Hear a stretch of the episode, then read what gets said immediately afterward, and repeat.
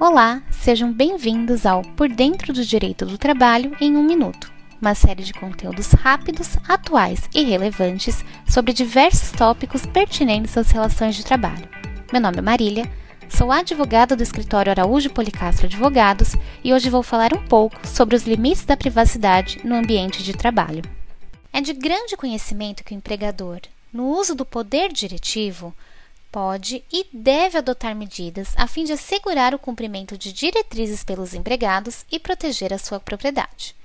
No entanto, o empregador deverá fazê-lo respeitando os direitos fundamentais do trabalhador, dentre eles o direito à intimidade. Lembrando que o empregado não deverá esperar intimidade e privacidade quando resolver utilizar equipamento de e-mail corporativo para cuidar de assuntos pessoais.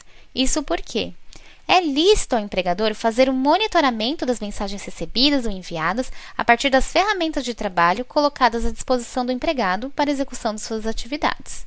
De toda forma, para evitar passivo trabalhista, recomendamos que a empresa disponha de uma consolidada política interna, a fim de regulamentar as condutas que deverão ser adotadas por seus empregados e terceiros.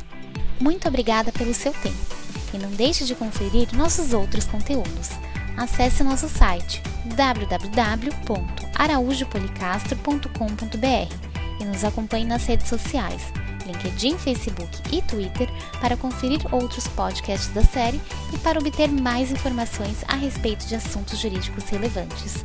Um abraço e até a próxima!